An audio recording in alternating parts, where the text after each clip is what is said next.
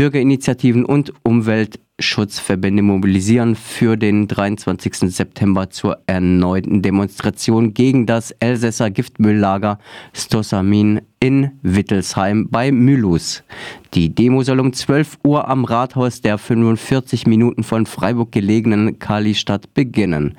Über 44.000 Kubikmeter Giftmüll wurden in der ehemaligen Mine vergraben.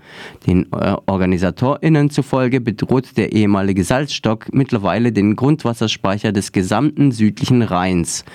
Der ab 1997 für etwa fünf Jahre genutzte Standort war in der Vergangenheit wiederholt Ziel der Proteste der Ökologiebewegung im Dreieckland.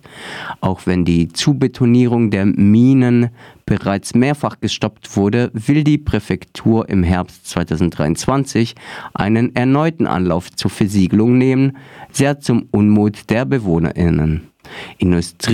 Industrienationen haben ein Problem mit Müll, besonders mit solchem, dessen Toxizität langfristig kaum zu reduzieren ist. Und da die industrielle Revolution nach zwei Jahrhunderten des Hardcore-Extraktivismus überall riesige Löcher und Stollen hinterlassen hat, tendiert das Kapital zur Befüllung eben jener Löcher mit dem, was übrig bleibt. Land für Land gibt es Parallelen der Kehren wir es unter den Teppich-Strategie, dessen prominentestes Beispiel sich im Dreieckland mit Stosamin in 550 Metern Tiefe unweit von Mulhouse im Alsace befindet. Es handelt sich um eine der wohl kurzfristig gefährlichsten Giftmüllvergrabungen der Welt. Letztendlich auch, weil der französische Staat nicht eine Rückholung, sondern eine möglichst rasche Versiegelung ins Auge fasst.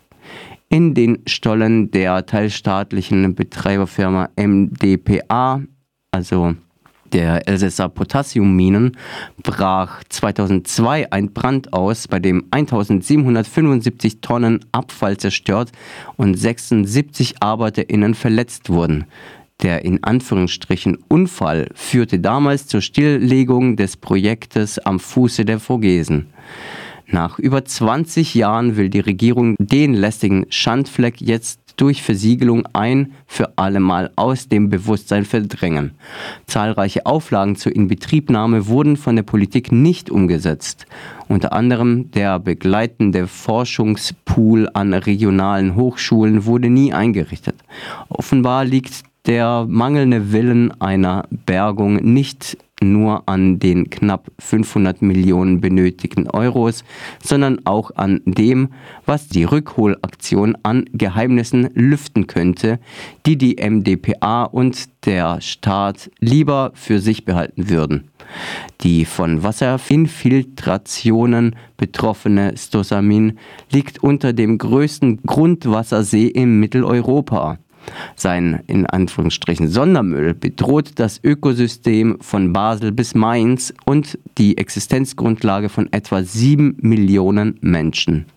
Während die Bürgerinneninitiativen eine Grundwasserkontamination mit verheerenden Folgen in den nächsten drei Jahrzehnten für wahrscheinlich halten, verweist der Staat auf Studien, die ein solches Szenario erst in 20.000 Jahren projizieren. Eingelagert wurden in Wittelsheim offiziell unter anderem Arsen, Chrom, Cyanid und Quecksilber. Außerdem werden atomare Abfälle der Armee in den ehemaligen Potassiumminen vermutet. ArbeiterInnen des ehemaligen Salzstocks, die bei der Einlagerung der giftigen Abfälle zugegen waren, berichten, dass die Big Bags, die sich in den eingebrachten Stollen befinden, nie für eine Rückholbarkeit ausgelegt waren. Weil Augenzeugen auch Paletten mit der Beschriftung Armée Française gesehen haben, fragt der Blog nuclearwaste.info, ob sich zudem radioaktive Abfälle von der Demontage der Hades- und S-3-Waffensysteme in dem Wittelsheimer Tunnelsystem befinden könnten. Zeitlich könnte eine solche geheime Verklappung Ende der 1990er jedenfalls gut passen. Dies würde die Gefährlichkeit der Deponie für das oberrheinische Ökosystem noch um einiges steigern. Der Verdacht, ein Teil der eingelagerten Abfälle könnte rasch deklariert worden sein, beschäftigt außerdem seit Jahren die Umweltrechtsabteilung der Staatsanwaltschaft Straßburg.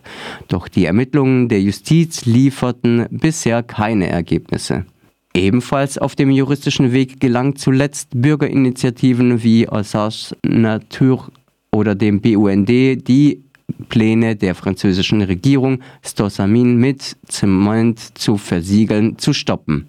Die Forderung bleibt eine Rückholung und Neuverpackung des Mülls, wie etwa beim Atommülllager Asse in Niedersachsen.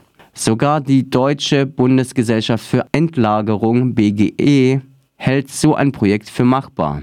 Die Regierungspräsidentin des Bezirks Freiburg, Bärbel Schäfer, gibt sich auf Rückfrage der Taz jedoch auch in diesem Sommer gelassen und verweist auf nationale Zuständigkeiten nach dem Motto, dieser Ökozid gehört aber euch.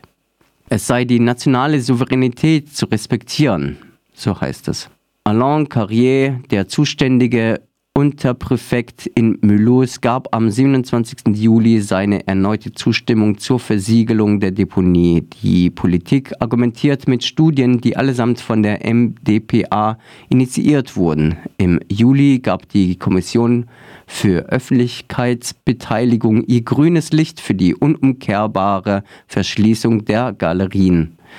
Eine mögliche Perspektive für die Durchsetzung der Forderung einer Räumung ist, wie so oft, in der internationalen Zusammenführung der Proteste zu finden. Im August demonstrierten UmweltschützerInnen sogar in Frankfurt am Main gegen Stosamin.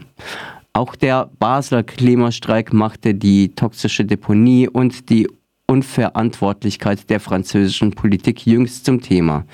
Damit die Bergung des Abfalls eine realistische Perspektive bekommt, ist es laut den OrganisatorInnen der Demonstration am 23. September wichtig, dass möglichst viele UmweltschützerInnen aus dem Dreieckland nach Wittelsheim fahren.